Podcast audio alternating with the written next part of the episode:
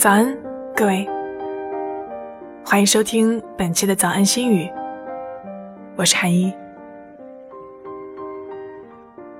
我一个频繁见面的九零后女朋友，在和我绝缘一周后，终于在地铁里丢掉了一切可能影响自己内涵与深度的顾虑，雀跃地问我：“知道我这一周干嘛去了吗？”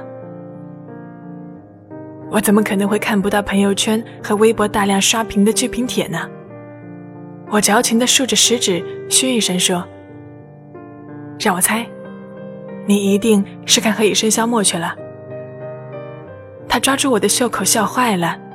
对对对，那种发自内心真诚的笑，我大概只有在和他打麻将胡了大牌时看得到。那是一种自我精神消费品选择取向被充分认可与理解的快乐。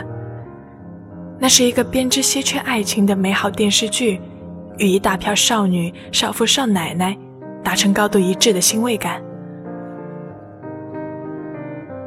但别告诉我，你不清楚何以琛这样的绝世暖男，现实不可能存在。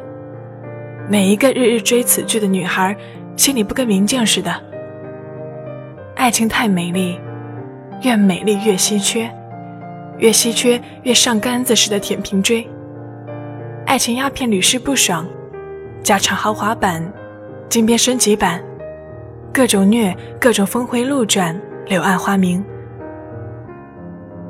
但是亲爱的，全都是泡沫，是一刹那花火。你们看这电视剧里的《匆匆那年》，绝美校园恋。心口如有小鹿，砰砰乱撞，或闪着少女明媚眸子的心泪，或抹一把过了青春期的老泪。再一回头看，胡子没刮的男人催着你洗碗，瞬间觉得一地狗血。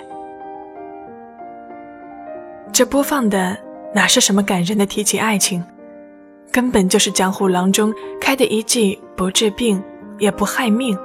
却会霸占时间、催生短暂幻觉的药，明着刺激我们的泪腺，暗地里导演、编剧、男女主演已经打了一竿子商业影视市场的枣子，盆满钵满收摊了。所以，姑娘们，只此一句：应对爆红偶像剧，请保持猛犬一样的警觉，不缱绻狗血剧情。怀春若窃贼，心有小鹿，尽情放狗。